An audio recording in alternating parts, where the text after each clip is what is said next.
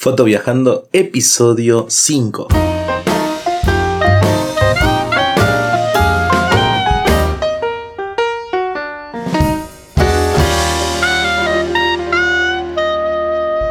Muy buenas a todos, soy Mauricio Carballo y les doy la bienvenida a este nuevo episodio de Foto Viajando, el podcast en el que hablamos sobre viajes y fotografía, justamente. En el capítulo de hoy vamos a hablar sobre las ventajas de viajar por tu cuenta y prescindir de los servicios de una agencia de viajes. Cuando viajamos por la cuenta hablamos de aquellos viajeros que se encargan de todo, no, no tienen que recurrir a una, a una agencia de viajes para poder hacer sus paseos. No quiere decir que siempre tengamos que viajar por nuestra cuenta o viajar por libre, sino que también podemos a veces mezclarlo, ¿no? A veces viajar por la cuenta, a veces viajar por libre, depende del destino, depende de lo que queramos. A veces cuando hacemos un viaje que es sumamente de, relax, de tranquilidad, preferimos que, bueno, que haya una agencia atrás que nos respalde y que haga todo por nosotros. Pero hay otros lugares que queremos visitar por nuestra cuenta y que puede ser que haya actividades que las empresas de viaje no las, no las incluyan. Entonces en ese caso tendríamos que ver de optar por hacer el viaje por nuestra cuenta. Entonces, vamos a ver 8 ventajas que tiene viajar por la cuenta y la primera de todas es que tenés la posibilidad de elegir los lugares que querés visitar. Muchas veces cuando vamos a una agencia de viajes nos dan un paquete. Ese paquete ya incluye los lugares que vamos a visitar y cuánto tiempo vamos a estar en ese lugar. Por ejemplo, yo fui a Cataratas del Iguazú por una agencia de viajes y lo que me sucedió es justamente que a mí me hubiese gustado estar más tiempo presenciando lo que son las cataratas en sí. Sin embargo, el coordinador del viaje quería como tener a todo el grupo unido, todo el grupo junto y que todos fueran a su ritmo. Entonces muchas veces te falta tiempo a uno que le gusta ir a hacer fotografía, te falta tiempo para poder visitar ese lugar. En cambio, si vas por tu cuenta, tenés la posibilidad de vos mismo elegir cuánto tiempo querés estar en un lugar. También tenés la posibilidad de elegir qué lugares vas a visitar. Si me voy, por ejemplo, a como nosotros que estuvimos en el sur de Chile, visitamos muchísimos lugares que por ahí las agencias de viaje no te llevan. Un ejemplo es Puerto Blest, que, sí, que está muy cerquita de Puerto Natales, que no hay, no hay ninguna agencia de viaje que te lleve. Entonces, si vos viajas por tu cuenta, tenés la posibilidad de elegir vos qué lugares vas a visitar.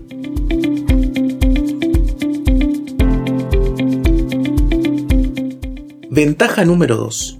Podés organizar todo el itinerario con tiempos libres de acuerdo con tus propias decisiones. ¿Sí? Si un día tenés ganas de quedarte en el hotel durmiendo hasta las 12 del mediodía, si viajas por la cuenta lo puedes hacer. Si viajas por una agencia de viajes no lo puedes hacer porque la agencia tiene sus horarios pautados y tiene que seguir cierto itinerario para poder controlar los tiempos, controlar las distancias, el, tiempo que le va a llevar ir de un lugar a otro. En cambio, si vos lo vas por tu cuenta, tenés la posibilidad de elegir quedarte en el hotel, tomar mate en la rambla o lo que vos desees. Que cuando viajas con una agencia no lo puedes hacer.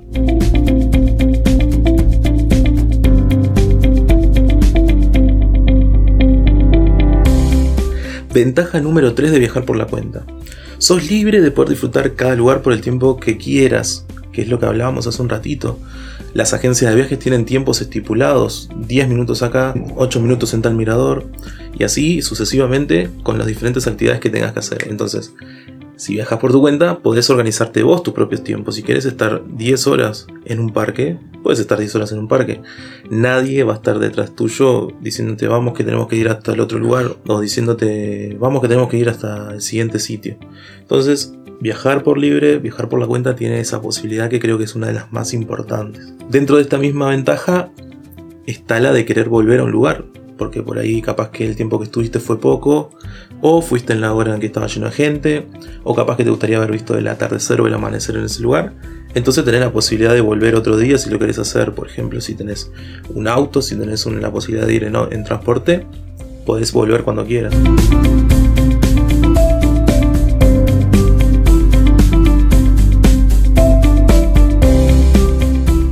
Ventaja número 4 de viajar por la cuenta podés ir a donde quieras. Y esto significa no limitarte a los paquetes que te venden las agencias de viajes. Muchas veces las agencias de viajes tienen convenios con ciertos hoteles o con ciertos destinos para los cuales les hacen algún tipo de precio.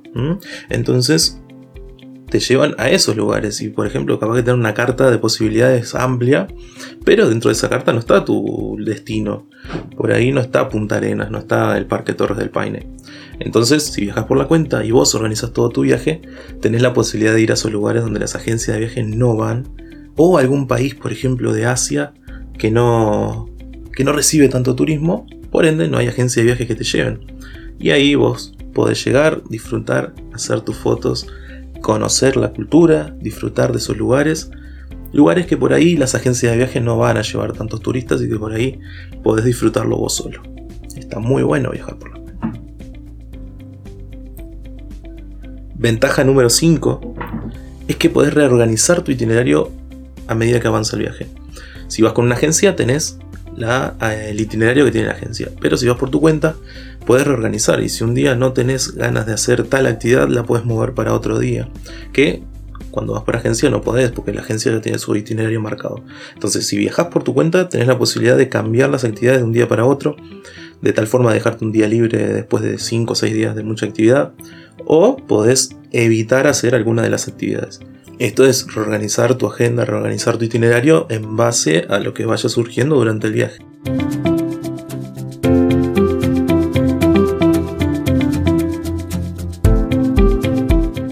Ventaja número 6. La elección del alojamiento y del transporte que vas a usar es totalmente adaptado a tus necesidades, ya sea que quieras ir en transporte público, que quieras moverte en auto, que quieras ir en, metro. Tenés la posibilidad de elegir porque no, no existe un plan. Vos podés llegar al lugar y si tenés un auto rentado, sí, ya existe un plan. Pero si vos llegas al lugar y no sabes cómo te vas a mover, podés ver, porque por ejemplo en Roma hay una tarjeta que se llama la Roma Paz, igual que en Florencia, que te permite usar el metro, usar el transporte público las veces que quieras. Entonces, el hecho de usar una, un transporte que sea más barato, capaz que te ayuda a poder ahorrar dinero para poder hacer alguna actividad extra. Y eso la agencia de viaje ya lo tiene todo planeado. Si bien vos vas y ya decís, tengo este dinero y quiero ir a tal lugar, ellos te van a preparar esa actividad, pero por ahí capaz que te podés ahorrar un poco más y lo haces vos por tu cuenta y lo planificas vos.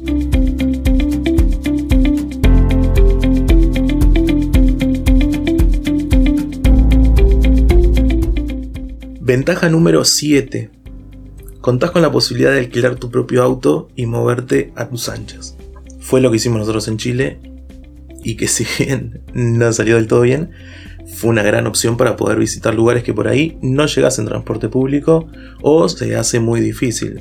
Eh, a menos que te guste hacer autostop, por ejemplo, ¿sí? viajar a dedo, hay lugares que no puedes visitar. Entonces, alquilar un auto, si son más de dos, si son amigos que están viajando, si es una pareja, te sirve para poder moverte para donde quieras, el tiempo que quieras y sobre todo poder visitar los lugares que por ahí en transporte público no puedes llegar.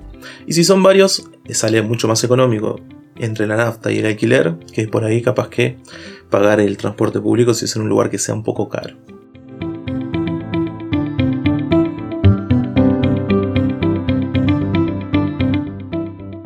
La octava ventaja, y capaz que ya la he dicho a lo largo de este, de este podcast, es que sos dueño de tu tiempo. Y eso es totalmente impagable. Cuando viajas por tu cuenta, sos dueño de tu tiempo, sos dueño de las actividades que querés hacer, del tiempo que querés permanecer en cada lugar. Y eso me parece que es algo que no se paga. Yo agregaría a esta lista el hecho de poder eh, ser más flexible a la hora de viajar cuando uno viaja por la cuenta. Esto de poder elegir el avión, elegir la empresa por la que vas a viajar, ya sea en avión, tren, ómnibus, lo que sea, pero el hecho de ser vos el que elegís cómo vas a hacer, cómo va a ser tu viaje, me parece que tiene mucho más valor que viajar por una agencia que por ahí ya tiene todo el paquete armado y es el mismo paquete que van a hacer muchas personas. Entonces, si vos querés hacer un viaje que sea diferente, hay muy pocas agencias de viaje que te lo permiten. Entonces, y por ahí esas agencias salen mucho más caras que lo que saldría una agencia común. Entonces, desde mi perspectiva, me parece que lo mejor es viajar por la cuenta. Sin embargo, en el próximo podcast te voy a contar las ventajas que tiene viajar con una agencia de viajes, que también las tiene y son muchas.